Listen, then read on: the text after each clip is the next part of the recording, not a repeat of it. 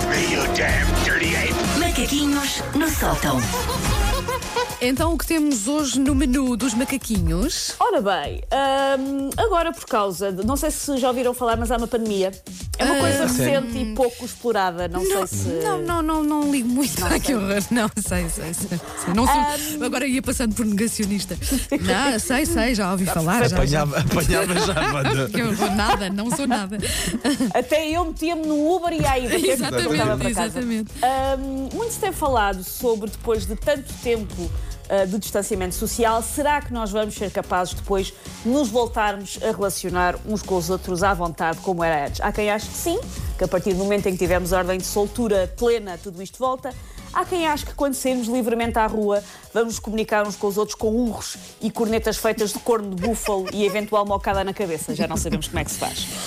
O desafio aqui não está tanto em reatar contacto presencial com pessoas que já conhecemos, mas sim em como gerir o desafio de irmos conhecendo pessoas novas. Hum, Mais sempre por aí, provavelmente, sim. por aí.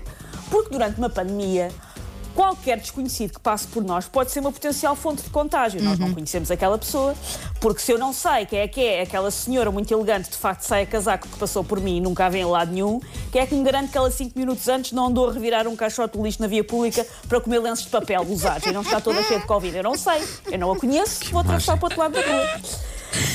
E eu acho que vou demorar um bocadinho a perder este chip de o desconhecido. Oh, meu Deus, Mas o eu, acre- eu acredito mesmo que, que seja mais por aí. Não as pessoas que já fazem parte ou que já faziam da nossa vida, mas mais, eh, se calhar, menos abertos ao desconhecido. É isso mesmo. Como, como parar de me encolher perante o desconhecido? Ahm, para pessoas que nos ouvem, que estão mais ou menos na casa dos 20, ah, conhecer pessoas novas ao longo da vida delas passou muito por processos muito diferentes dos nossos, porque já tinham internet. Conhecer um desconhecido podia ser no Mirk, hoje em dia pode ser no Tinder, e meter conversa com alguém que não se conhece não era assim tão desafiante, não é assim tão desafiante, porque nem sequer tem que ser presencial. Mas no nosso tempo, Sabem qual é que era o método, no nosso tempo, estamos tão idosos, sabem qual era o método altamente tecnológico? Ter que ir ter com um desconhecido, olhar para ele e proferir a mítica frase que eu não ouço há décadas: Posso-te conhecer? Conhecer. Opa, sim, sim. Clássico. Ah, há pessoas que, te- que nos estejam a ouvir, que tenham, sei lá, 24, eu acho que não sabem do que é que nós estamos a falar. Nem, olha, que com- com 30, não sei. Não sei se Talvez já, 30 talvez já não tivessem no que limite, reconhecer sim.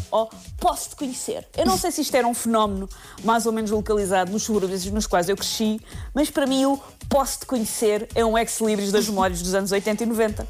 Ah, olhando para trás, até parece uma atitude corajosa, ir assim desafiar Ai, a presa. era Susana, era a mais corajosa que Sim, nós mas repara, não havia, não havia outra forma de o fazer, portanto tinhas mesmo que ser Por isso, corajoso. é que, por isso é que eu acho que. Anti, anti- olha, antigamente. antigamente estou a ficar tempo. velho, estou a ficar velho. tempo. É que tu te fazias homem e mulher. Verdade. Tinhas que ganhar preciso chegar lá. a, a coragem para chegares lá, meteres O conversa com a Paulo miúda. entrava na caverna, não é? E dizia: Posso te conhecer? É verdade. Eu, é eu uma verdade. vez, eu uma vez assisti, ahm, tinha para aí 17 anos, não me lembro, estava na festa do Avante, e um rapaz do grupo em que eu estava, que eu conhecia mal, virou-se para uma rapariga de outro grupo que eu nunca tinha visto na vida e perguntou-lhe: Gostas de santos de queijo?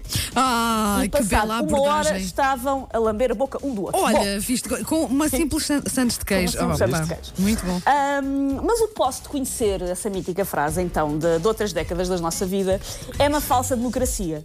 Porque está em forma de pergunta, mas eu, pelo menos, se calhar o Paulo tem outra experiência de vida por, por ser rapaz, eu acho que raríssimas vezes alguém tem coragem de responder não, não te quero conhecer e a pessoa ir-se embora.